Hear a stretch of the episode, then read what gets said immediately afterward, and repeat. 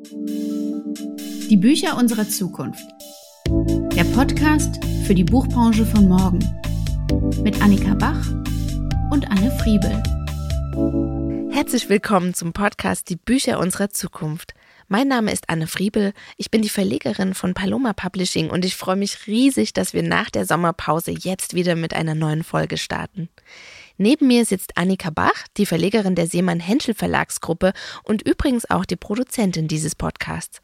Wir freuen uns heute auf Jona Krützfeld, die in ihrer Rolle als Verlegerin des Akono Verlages und als Referentin des Friedenspreises des deutschen Buchhandels mit uns sprechen wird. In den Trends fragt Annika nach der Nachfolge des Messedirektors Oliver Zille und in der Inspiration spreche ich über meine Sommerlektüre. Heute begrüßen wir eine ganz inspirierende Frau aus der Verlagsbranche, mit der ich schon auf Buchmessen zusammen ausgestellt, lange Spaziergänge im Leipziger Auwald gemacht und örtliche Druckereien zusammen besucht habe. Jona Grützfeld ist uns jetzt aus Berlin zugeschaltet und ich sage ganz herzlich willkommen, liebe Jona. Der Akono Verlag ist eine der frischesten Stimmen im deutschsprachigen Literaturbetrieb. Im Juli 2020 gegründet, wird er als One-Woman-Show von Jona Krützfeld geführt. Der Verlag sitzt in Leipzig und verlegt afrikanische Literaturen. Das Wort Akono ist Yoruba und bedeutet Ich bin an der Reihe.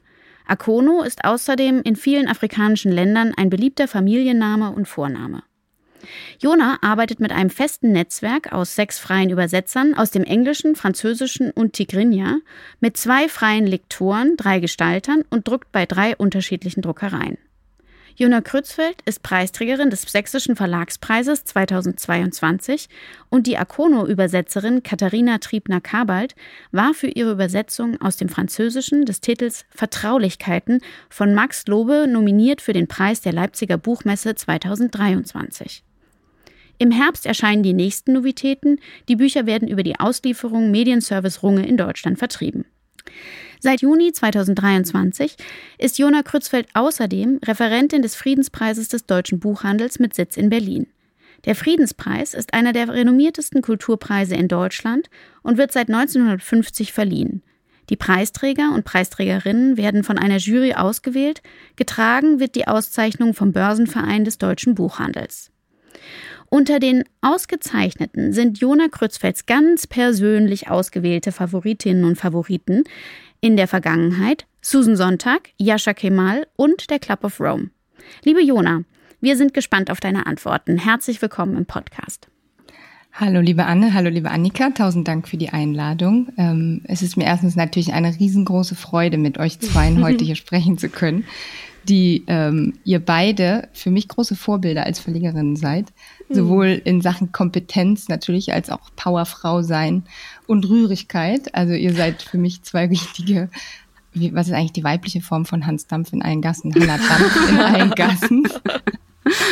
und zweitens ist mir natürlich eine große Ehre, in dieser Podcast-Reihe mit euch sprechen zu können, ähm, in der ihr schon so großartige Gäste aus der Buchbranche beherbergt habt. Äh, danke, Jona. Ich war jetzt gerade hin und her gerissen zwischen, man soll seine Gäste nicht unterbrechen und jetzt reicht's aber, liebe Jona. Wir sind ja heute hier, weil wir über dich sprechen möchten. Wir danken herzlich für deine warmen Worte. Ähm, aber genau. Anne, fang du an. Ja, Jona, lass uns erstmal über deine Arbeit äh, mit dem Akono Verlag sprechen. Du hast den Verlag vor drei Jahren gegründet und setzt dich eben für afrikanische Literaturen ein. Was ist denn ja, dein Fazit bisher? Was hast du eben bisher erreichen können und was ist dir persönlich am wichtigsten? Hm. Also ich glaube, das äh, wichtigste Fazit überhaupt ist, dass man tatsächlich einen Verlag gründen kann, wenn man das möchte. ähm, ich bin immer wieder erstaunt, wenn ich mir den Prozess angucke von der Idee der Verlagsgründung zum Jetzt-Zustand und wie sich alles entwickelt hat, dann ist der Verlag einfach viel größer und vernetzter, als ich mir das jemals hätte vorstellen mhm. können. Mhm. Und das erfüllt mich mit sehr viel Glück und Dankbarkeit natürlich. Am Anfang ähm, wurde mir mit sehr viel Skepsis begegnet, vielleicht mhm. auch zu Recht, weil ich ja so richtig grün hinter den Ohren noch direkt aus der Uni herauskommt, so kamikaze-mäßig, ohne irgendwas in die Richtung studiert zu haben, diesen Verlag gegründet habe. Ähm, und bin aber gleichzeitig auch auf extrem viel Offenheit aus der Branche gestoßen und Hilfe auch von mir eigentlich relativ fremden Personen, ähm, weil es ja in unserer Branche, das macht es ja auch so toll, so viel Solidarität und Unterstützung gibt. Mhm. Das ist also sehr, sehr schön. Ähm, was mich auch mit sehr viel Glück erfüllt, ist, dass mittlerweile sich um diesen Akono Verlag so eine kleine Familie gegründet hat von das sagen die auch selber, die Autoren und Autorinnen so, wir sind Akono-Familie und ähm, eben dieses Netzwerk mit, mit ÜbersetzerInnen, GestalterInnen und allen Leuten, mit denen ich zusammenarbeite. Ähm, das ist also eins, was beständig weiter wächst und gedeiht und das erfüllt mich, wie gesagt, mit sehr viel Freude. Dann macht mich auch glücklich, dass eigentlich die Vision hinter dem Verlag verstanden wurde. Das ist angekommen. Die Leute verstehen, wofür Akono steht und was Akono machen will. Ähm, aber am wichtigsten oder am meisten äh, oder am aller, allerwichtigsten ist natürlich, dass es gelingt, den Autoren und Autoren Sichtbarkeit auf dem deutschen Buchmarkt zu schaffen. Und das ist mhm. ja auch mhm. mein Antrieb. Ähm, also zu sehen, am Anfang musste ich so viele Türen, an so viele Türen klopfen und überall mein Anliegen vortragen. Mittlerweile verselbstständigt sich das. Ähm, und zu sehen, dass die AutorInnen Anfragen kriegen für Veranstaltungen, für Lesungen, dass sie auf Bühnen stehen können, dass Kooperationen zustande kommen. Ähm, und, und dass sie eben ihre Geschichten und ihre Botschaften verbreiten können. Und das ist das Schönste. Ansonsten, ähm, liebe Anne, liebe Annika, das muss ich euch nicht sagen, ist es natürlich auch kein Zuckerschlecken, einen Verlag zu leiten. und, und durch bestimmte Enthüllung will ich jetzt nicht sagen, aber durch bestimmte, das Teilen von bestimmten Innenansichten aus der Branche in letzter Zeit wissen wir ja auch, dass ähm, der Literaturbetrieb sehr prekär sein kann, mhm. unter sehr hohem Zeitaufwand diese Arbeit stattfindet. Und da muss man natürlich immer auch gucken, gerade wenn man noch eine Lohnarbeit nebenbei hat, so wie ich, ähm, dass man ab und zu mal eine kleine Pause macht oder immer wieder ausbalanciert, wie viel man eigentlich in was gibt. Aber grundsätzlich ähm, bin ich wirklich, wirklich froh, wie, wie schön diese Reise bisher war. Und sag mal, du bist ja studierte Staats- und Kulturwissenschaftlerin. Wie kamst du denn auf die Idee, einen Verlag für afrikanische Literaturen zu gründen? Also der biografische Hintergrund ist vielleicht, dass ich ähm, mit meiner Mutter, die Journalistin ist, Auslandsreporterin, ähm, als Kind und Jugendliche sehr viel durch die Welt gereist bin unter anderem eben, also sie war alleinerziehende Mutter und hat uns dann öfter mal, mich vor allem und meine kleine Schwester mitgenommen auf ihre Reisen. Ähm, und wir sind sehr viel durch afrikanische Länder auch gereist. Und ich habe selber nach dem Abitur habe ich für einen längeren Zeitraum in Simbabwe gelebt und gearbeitet und nach dem Bachelorstudium in Tansania und habe für eine politische Stiftung gearbeitet. Und was mich gestört hat, natürlich, also die, die Diskrepanz zwischen Repräsentationen von Afrika auf der einen Seite und natürlich, ich war schon immer, immer ein Bücherwurm. Ähm, die Tatsache, dass wenn ich in Deutschland Bücher gesucht habe, die irgendwie mit Afrika zu tun haben, dann waren das eben oft Bücher von deutschen oder europäischen Autorinnen. Mhm. Und die fand ich ganz unterirdisch, weil das sind sehr, also nicht, natürlich nicht nur, aber es sind viel exotisierende Narrative. Es ist viel so Narzissmus dabei. Ich in Afrika, mein Herz in Afrika, das wunderschöne Afrika. Und das hat mich total gestört, ähm, weil ich das vom Frankophon und Anglophon Buchmarkt so auch gar nicht kannte. Da gibt es einfach, was ja auch in den Sprachen begründet ist, viel, mhm. viel mehr Literaturen und Romane. Und ähm, immer wenn ich dann in afrikanischen Buchläden war, habe ich halt so viele tolle Bücher gefunden, die einfach von AfrikanerInnen selbst geschrieben sind, die mir einfach ähm, ganz viel Erkenntnisse ähm, nahegebracht haben, die ich, wenn ich hier auf dem deutschen Buchmarkt mich umgeschaut habe, nicht haben konnte. Und deswegen habe ich beschlossen, ähm, wir brauchen im deutschsprachigen Literaturraum mehr ähm, Bücher von afrikanischen AutorInnen und vor allem mehr Raum für afrikanische Ästhetiken, weil es, glaube ich, gerade in, mhm. Afrikan in deutschen Diskussionen oft um so Fragen wie Entwicklungspolitik oder globale Migration, Bad Governance und sowas geht, aber ähm, eben wenig, es gibt wenig Raum für Ästhetiken, für Philosophie, Sprachen, Geschichte, künstlerische Auseinandersetzung. Mhm. Und da war die Literatur mein Zugang, da wollte ich ähm, kulturelle Bildung auch möglich machen und auch einfach den afrikanischen AutorInnen den Zugang zum deutschen Buchmarkt geben, den sie eben nur über Übersetzung erhalten können. Und da braucht es ähm, mehr engagierte Menschen, die sich dahinter klemmen. Das war so meine, meine Überzeugung, ähm, die afrikanische Verlage im Blick haben, die Literaturfestivals im Blick haben, die ähm, Förderanträge schreiben für Übersetzung, denn es muss ja alles übersetzt werden. Ähm, und das wollte ich gerne machen. Natürlich ist auch ganz viel Eigennutz dabei, weil ich mich auch einfach gerne äh, mehr mit afrikanischen Literaturen beschäftige. Ähm, ja, das war der Antrieb. Und kannst du noch mal ganz praktisch sagen, aus welchen Sprachen du übersetzt und dann auch, wie du genau an die Texte kommst? Wie funktioniert das? Mhm. Also das Sprachenthema, das können wir vielleicht später noch streifen. Das ist ein sehr komplexes äh, in, in dieser Thematik.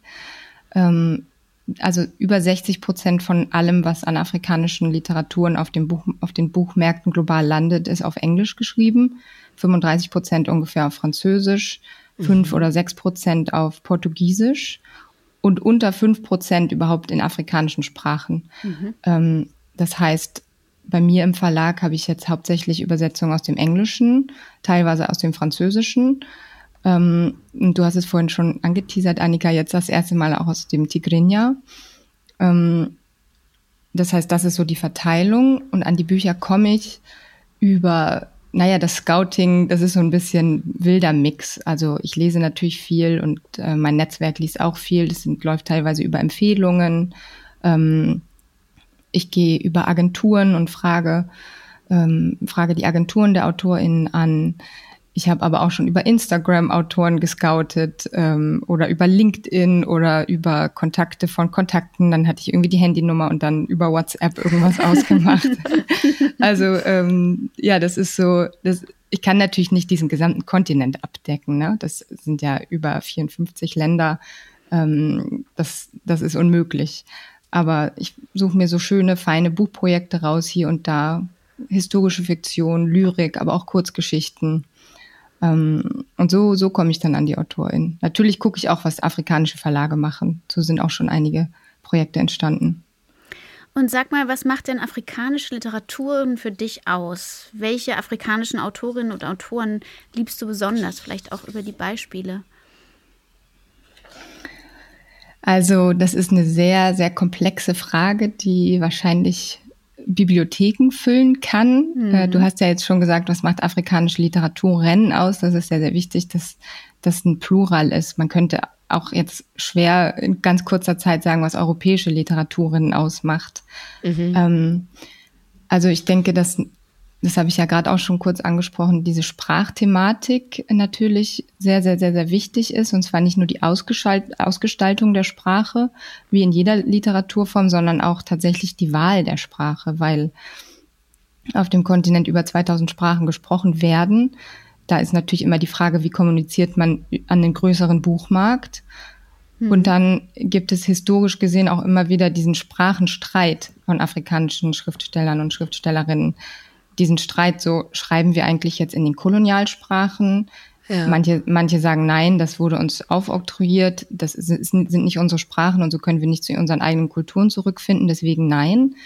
Andere sagen, ja, warum denn nicht? Die können wir uns doch auch aneignen. Also das ist was, was sich schon über Jahrzehnte hinzieht und teilweise jetzt auch irgendwie einfach abgetan ist. Natürlich hängt es dann auch mit, mit Zugänglichkeit zusammen und welche Märkte man anstrebt. Ne? Ähm, aber es gibt ja über 2000 Sprachen, wie gesagt, und ähm, ganz oft schlägt sich das dann auch so nieder, dass halt so eine Hybridisierung äh, stattfindet, also eine Überlappung, eine Durchmischung mit afrikanischen Sprachen. Bei mir im Verlag ist ja äh, von Max Lobe das Buch Vertraulichkeiten erschienen. Das ist also ein Französisch, was ganz durchmischt ist mit Bassa, mit, mit sprachlichen Elementen aus dem Bassa, was einen anderen Rhythmus gibt und eine ganz andere Lebenswelt eröffnet. Also die Wahl der Sprache ist tatsächlich immer ein sehr, sehr wichtiges Thema. Und dann eben auch die Überlappung von Kulturen und Sprachen. Also ganz, ganz viele verschiedene Kulturkreise, extrem viel Migration auf dem Kontinent, aber auch vom Kontinent weg und auch wieder zurück. Das ist was, was afrikanische Literaturen ausmacht. Dann ähm, Humor, also eine humoristische oder satiristische, satirische Zugangsweise zu vielen Thematiken ein hohes Maß an Fantastik äh, durch Bezugnahme mhm. zu, zu anderen oder multiplen Realitäten.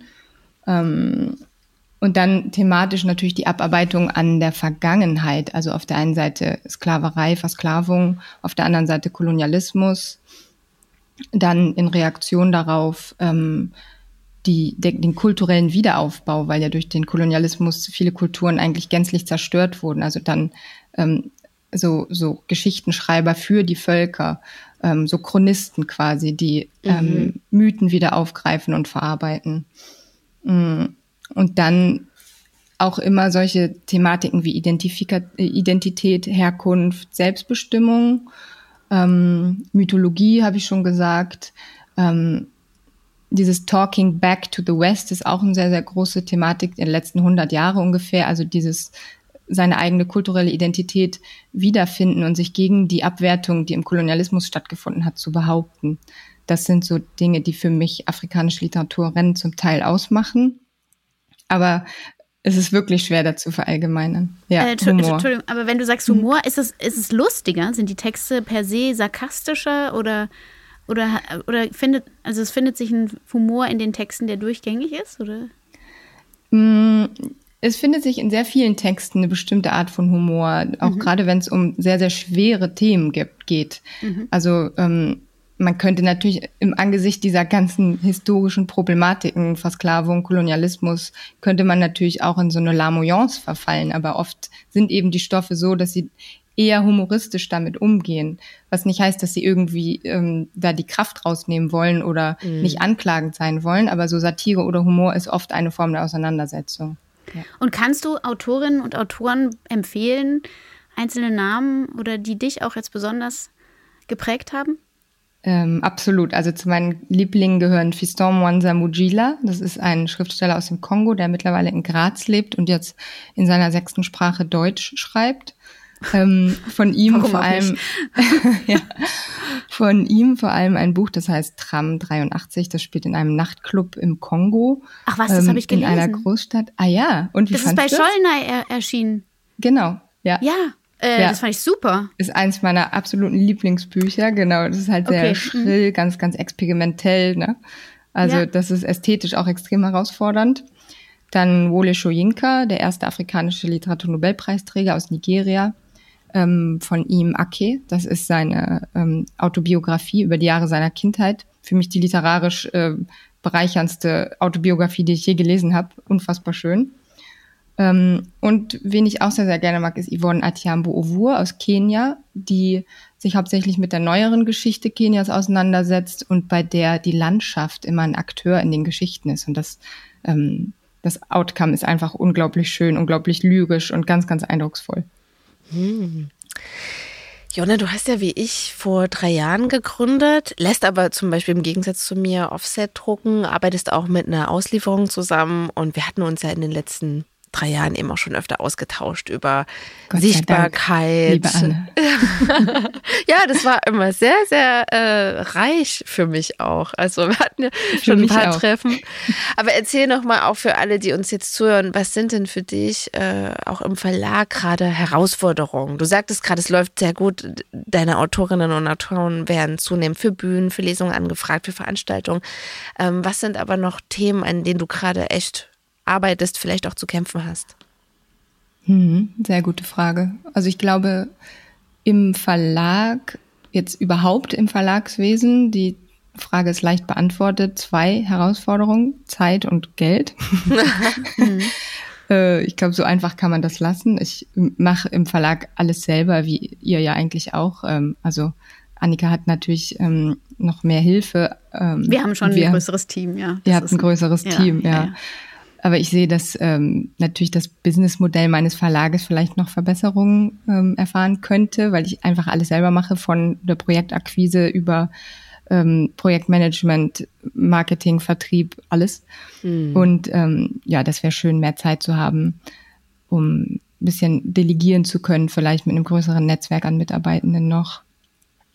Aber so ganz speziell auf meinen eigenen Verlag ähm, geblickt, sehe ich eigentlich als Herausforderung meine eigene Rolle als Verlegerin, als mhm. weiße Frau, die afrikanische Literaturen verlegt, weil ich auch mhm. ähm, langfristig schon oder in der Auseinandersetzung bin ich immer so eine dekoloniale Verlagspraxis auch anstrebe, weil mhm. die Frage ja auch ist, ähm, wie viel Mitbestimmungsrecht haben denn die Autoren und Autorinnen dann tatsächlich daran, ähm, wie ihre Bücher vermarktet werden und präsentiert werden. Und das ist bei uns im Verlag Gott sei Dank äh, sehr, sehr schön. Wir sind immer im engen Austausch. Die Autoren und Autoren dürfen sich eigentlich das meiste selber aussuchen. Ich frage immer, wie stellst du dir das vor? Aber das geht auch nur, weil der Verlag so klein ist und wir mhm. uns sehr, sehr viel absprechen.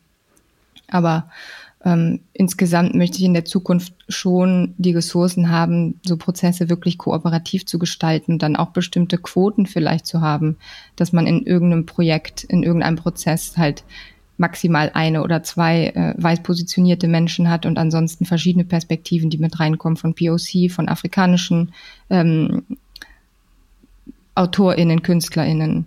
Also das wäre schön, weil dieser Verlag, das war eine pragmatische Verlagsgründung und ähm, das ist im Moment noch nicht der Idealzustand von der repräsentativen Struktur her und mit mehr mhm. Ressourcen wäre das leichter.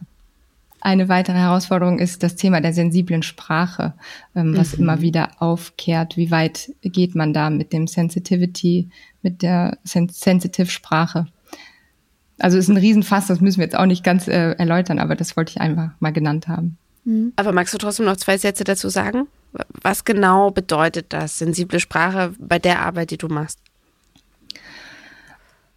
Also es gibt natürlich sehr viel Vokabular, was dem Kolonialrassismus entspringt, das man einfach nicht mehr benutzen kann. Und da müssen mhm. die, die Autoren und Autorinnen mit den übersetzenden Personen im engen Austausch stehen. Mhm. Gerade was das N-Wort oder so angeht, habe ich aber auch Autoren, die einfach das weiterhin benutzen wollen mhm. und die da auch in den Streit treten mit afrodeutschen Communities zum Beispiel und die sagen, äh, das, lasst es uns doch trotzdem benutzen, wir stehen eigentlich auf derselben Seite, wir wollen uns doch nicht selbst zensieren. Mhm. Und, und das sind so Auseinandersetzungen, ähm, wo man natürlich aber auch im deutschen Raum sehr, sehr vorsichtig sein muss, dass man diese Wörter nicht reproduziert. Und da ähm, tauchen immer, immer wieder Fälle auf. Das ist auch gut. Und da bleiben wir im engen Austausch. Äh, wenn ich über deine Programmarbeit nachdenke, Jona, dann fände ich ja den Sachbuchbereich ebenfalls sehr erkenntnisversprechend und relevant. Also ich stelle mir so vor, dass vor Ort recherchierte Texte, die einen umfassenden Einblick in afrikanische Gesellschaften geben können, spannend wären und dann auch sowas wie Detailanalysen, aber auch Werke, die einen Überblick verschaffen und du ja auch da ein enormes Netzwerk hast und eine Einsicht, die also Themen produzieren könnte von Autoren vor Ort, von Autorinnen vor Ort, die ähm, ja für uns im deutschsprachigen Raum interessant sein könnten.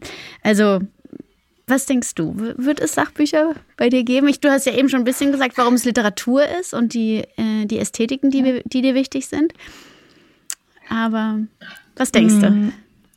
Also, wenn wir jetzt nochmal das Thema Ressourcen ansprechen, ja. dann, wenn ich mehr Ressourcen hätte, würde ich auch wahnsinnig gerne mehr Sachbücher oder überhaupt Sachbücher machen. Mhm. Ähm, wobei ich natürlich sagen muss, dass eigentlich bin ich so Belletristik-Kistin, also mein Herz schlägt für die Belletristik. Ähm, aber natürlich, das fände ich wahnsinnig klasse. Das würde ich gern machen. Aber da braucht es ein größeres Netzwerk von Lektoren, Lektorinnen. Das kann ich einfach nicht leisten mit meiner kleinen halben Stelle im Verlag. Ja. Aber das greift so ein bisschen auf die nächste Frage ein, nämlich wo siehst du den Verlag in fünf Jahren? Also ich habe schon verstanden, ein diverses Team, idealerweise ein bisschen mehr Zeit, Ressourcen. Mhm. Ja, Gibt es noch genau. was, was du siehst? Also ähm, tatsächlich hoffentlich mit einem stabileren Vertrieb. Den habe ich ja jetzt über die letzten Jahre aufgebaut. Ähm, das ist noch sehr ähm, noch nicht systematisch genug, noch nicht stabil genug, würde ich sagen, sondern hängt sehr viel an meinen Einzelbemühungen, mit dem Buchhandel in Kontakt zu treten. Und ähm, wenn der irgendwann stabiler laufen würde, dann eben daraus dann auch genug Ressourcen, um zum Beispiel auch alle freien Mitarbeiter fair zu bezahlen für ihre tolle Arbeit. Mhm. Ähm, das weißt du vielleicht auch, Anne, aber wenn man so einen Verlag aufbaut, dann trägt er sich ja am Anfang noch nicht finanziell und dann ist man sehr viel auf Hilfe angewiesen.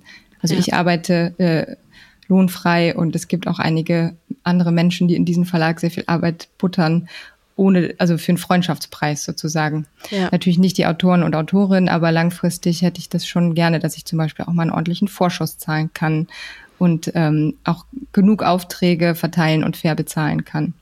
Das wäre so ein Traum.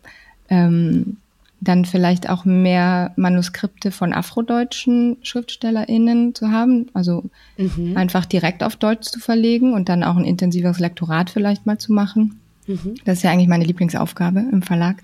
ähm, und dadurch, dass ich aber hauptsächlich Übersetzungsprojekte habe, sind die natürlich schon mal durchs Lektorat gegangen. Das ist dann ja. nur die, die, das Lektorat der Übersetzung.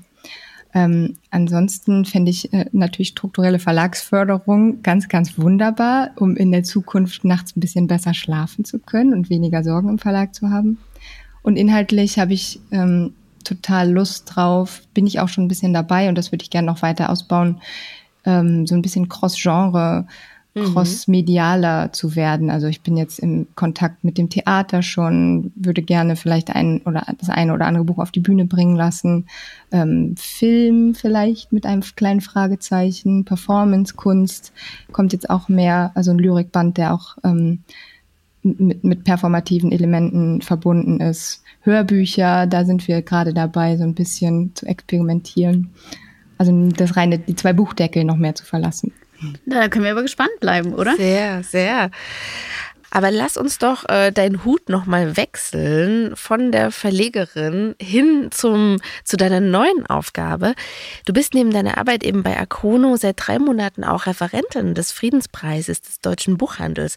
Hol uns doch nochmal rein. Was genau ist denn der Friedenspreis des deutschen Buchhandels?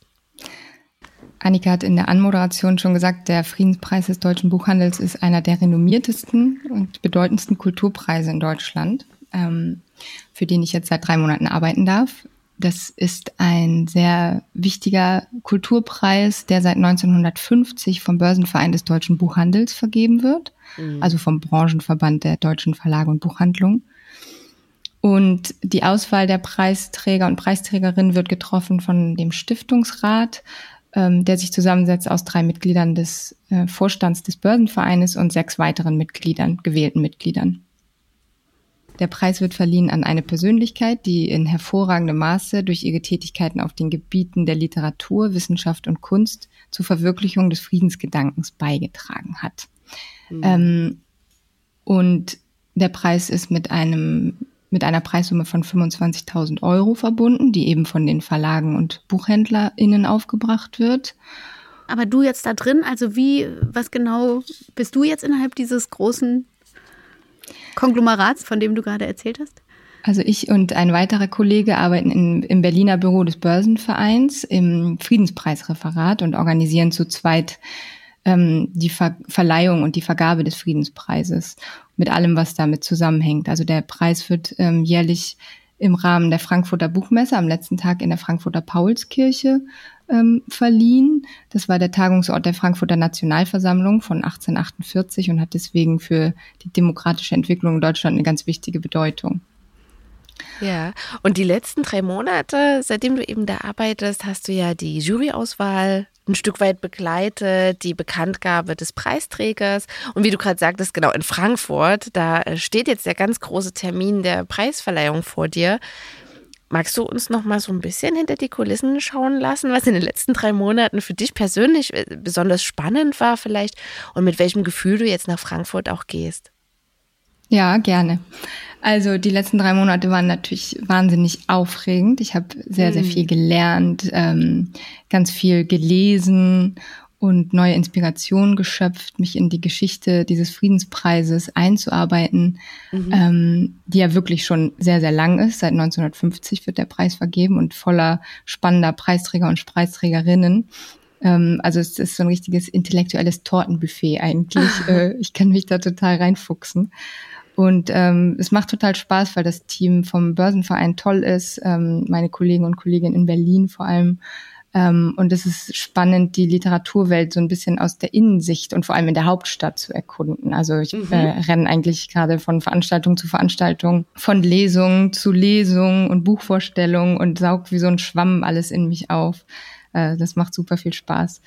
Und ähm, der der Friedenspreis, das Friedenspreisreferat ist irgendwie so wie so ein sicherer Hafen, fühlt sich das an, vor allem im Vergleich zu diesem ja sehr ruppigen Verlagsalltag, ähm, ja. weil der einfach schon sehr lang, lange Tradition hat und weil es da Abläufe gibt, die jedes Jahr relativ gleich sind, nur natürlich mhm. mit unterschiedlichen Inhalten aufgefüllt und ganz tollen Preisträgern.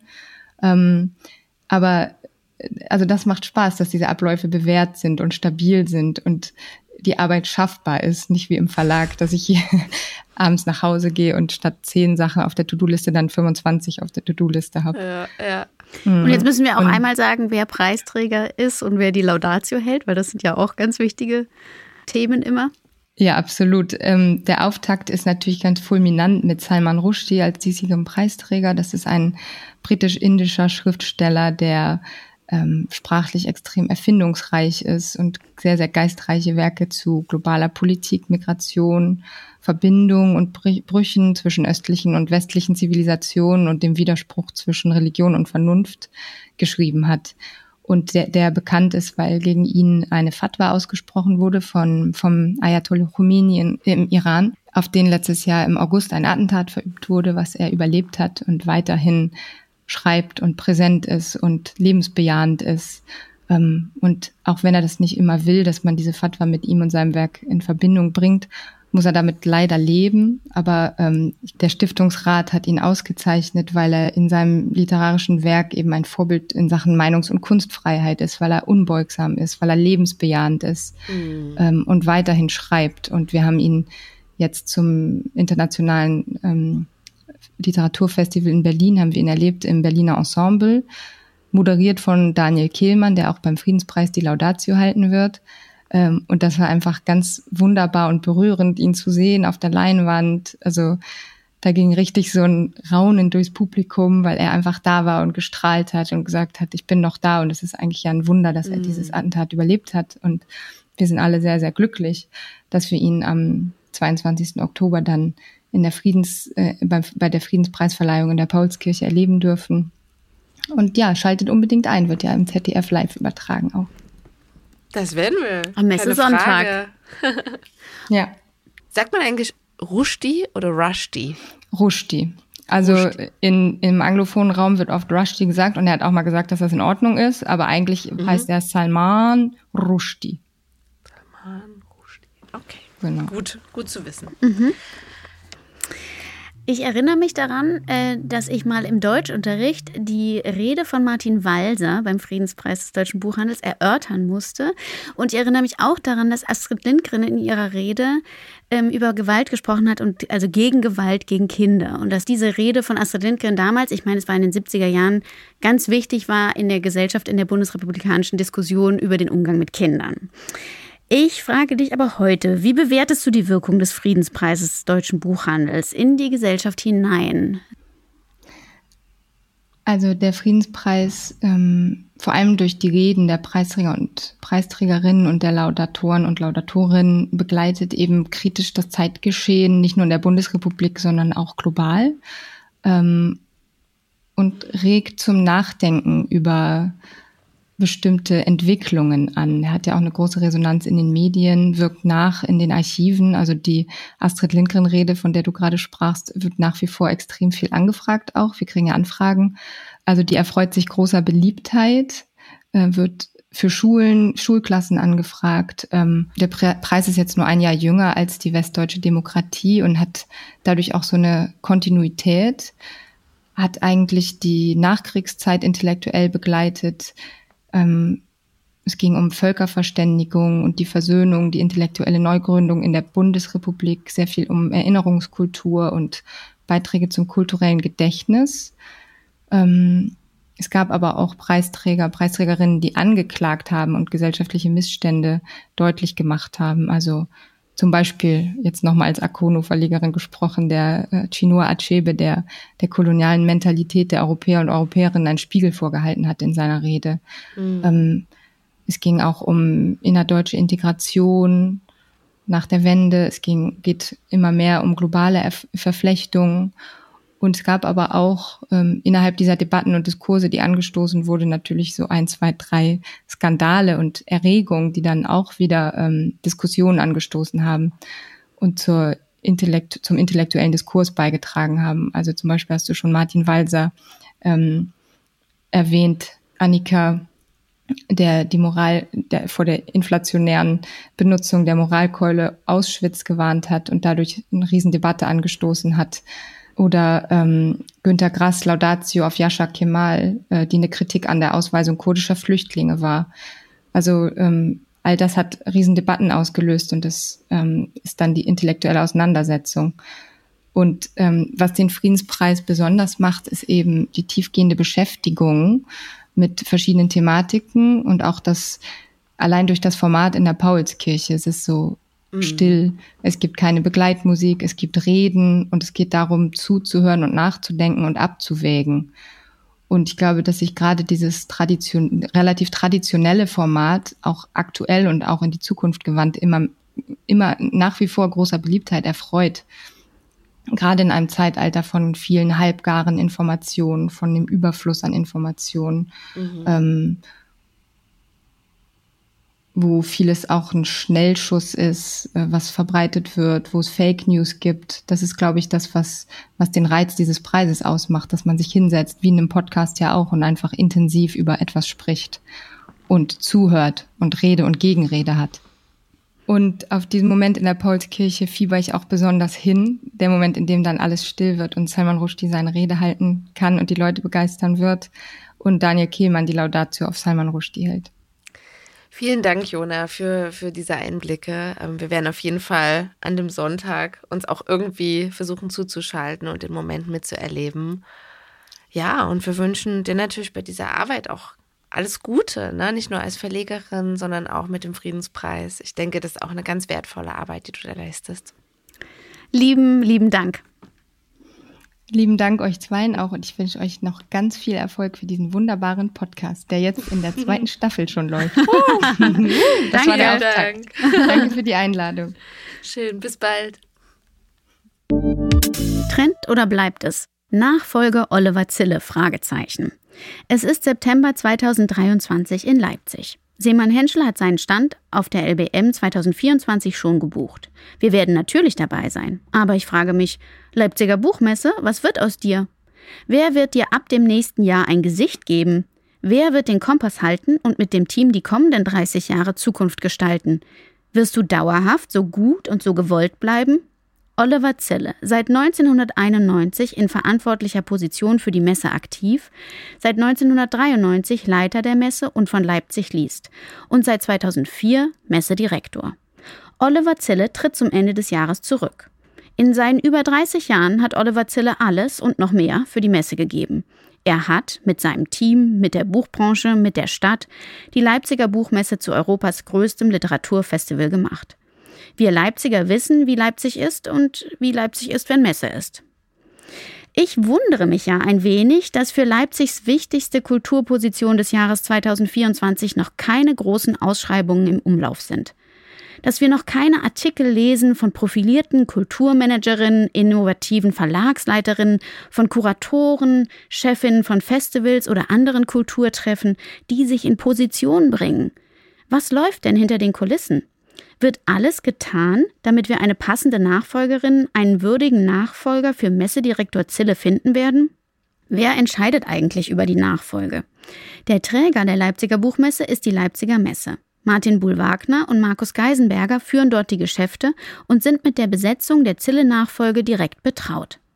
Des Weiteren gibt es einen Aufsichtsrat der Leipziger Messe. Unser Oberbürgermeister Burkhard Jung sitzt ihm vor, Martin Dulich, Staatsminister für Wirtschaft, Arbeit und Verkehr in Sachsen, ist sein Stellvertreter.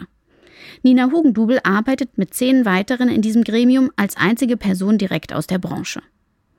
Außerdem hat die Leipziger Buchmesse selbst auch einen Beirat. Dieser besteht aus elf bekannten Personen, die in der Buchbranche zentrale Positionen innehalten. Britta Egetemeyer beispielsweise von Random House, der Börsenverein ist vertreten, die Buchhändlerin Christiane Schulz-Rother.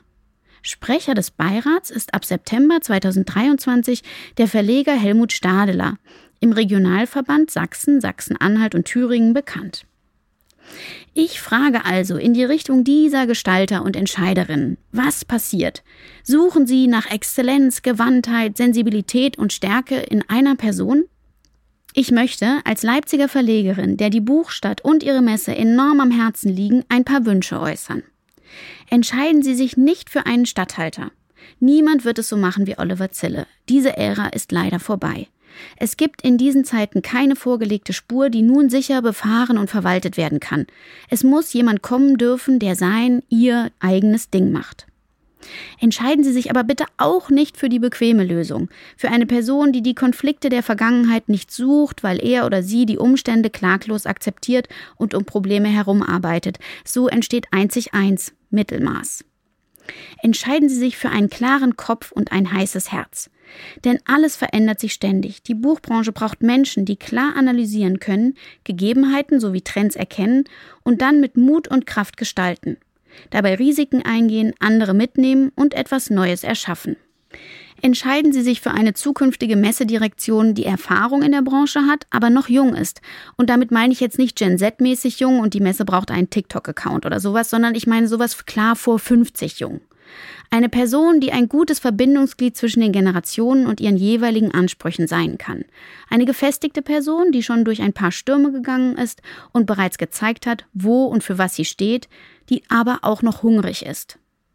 Liebe Entscheider, geben Sie alles für eine breite Auswahl an vielfältigen Kandidatinnen und Kandidaten. Rufen Sie in alle Buchinstitutionen, Verlage und Literaturhäuser, Museen, Festivals hinein. Schalten Sie eine bundesweite Kampagne, um die Anzahl und die Qualität der Bewerbungen richtig, richtig hochzudrücken. Oliver Zille ist übrigens von Frankreich zum Ritter geschlagen worden. Er ist Chevalier dans l'Ordre des Arts et Lettres. Das gefällt mir. Auch ab 2024 brauchen wir wieder einen Ritter. Und damit meine ich selbstverständlich keinen Mann, der auf dem glitzernden Schimmel daherkommt und die holden Maiden, Teamkolleginnen rettet. Aber ich meine eine Person, die kämpfen und führen kann, die leidensfähig ist, Werte verkörpert und so die Fahne des größten Literaturfestivals Europa für diese wunderbare Messestadt weiterträgt. Ich bin sehr gespannt. Inspiration. Sachbuch, Sachbuch, Sachbuch. Was hätte während der Sommerpause inspirierender sein können als Bücher über armenische Burgen, Epigenetik, Yoga als Geisteshaltung, Sex im Sozialismus, Antikrebsernährung, das Down-Syndrom oder die Bedeutung von Geld in unserem Leben? Ja, genau, ich glaube nicht viel. Das sind nämlich nur einige der Themen, zu denen ich im Sommer Sachbücher gelesen habe. Und es hat mich immer wahnsinnig inspiriert, mein Wissen erweitert und mich einfach auch in völlig neue Themenfelder katapultiert. Manchmal ein Buch an einem Tag, manchmal einfach mehrere Titel parallel. Und das kann ich auch als ultimative Inspiration heute mitgeben. Schnappt euch im Buchladen eures Vertrauens oder in der örtlichen Bibliothek eine gute Handvoll Sachbücher und lest einfach mal querbeet. Denn Sachbücher öffnen den Blick für neue Themen und vertiefen Wissen und Perspektiven. Und zwar fernab von personalisierten Contents, die der Algorithmus vorschlägt. Ich glaube, das ist gut für uns persönlich und auch gut für unsere Gesellschaft. Einfach mal über den Tellerrand schauen. Und Annika, welches Sachbuch hast du denn im Sommer gelesen? Ja, das habe ich mich ja natürlich auch gerade gefragt. Und ich habe kein einziges Sachbuch im Sommer gelesen. Ich habe Romane gelesen. Aber ich lese jetzt gerade die Biografie von Herrndorf. Und ich muss sagen, ich habe mal ein Buch, wo du gerade sagst, Sex im Sozialismus. Ich habe mal ein Buch über Alkoholismus äh, im Sozialismus gelesen. Das war auch gut. Also da würde ich mir gerne nochmal Titel und Autor nennen lassen. Das war die siebte Folge unseres Podcasts. Auch weiterhin hoffen wir natürlich, dass unsere Gespräche und Standpunkte euch zum Denken anregen. Lasst uns gerne eine Bewertung da. In der kommenden Folge widmen wir uns dem Thema Kinderbuch. Also, wir hören uns. Das war Die Bücher unserer Zukunft, der Podcast für die Buchbranche von morgen. Mit Annika Bach und Anne Friebel.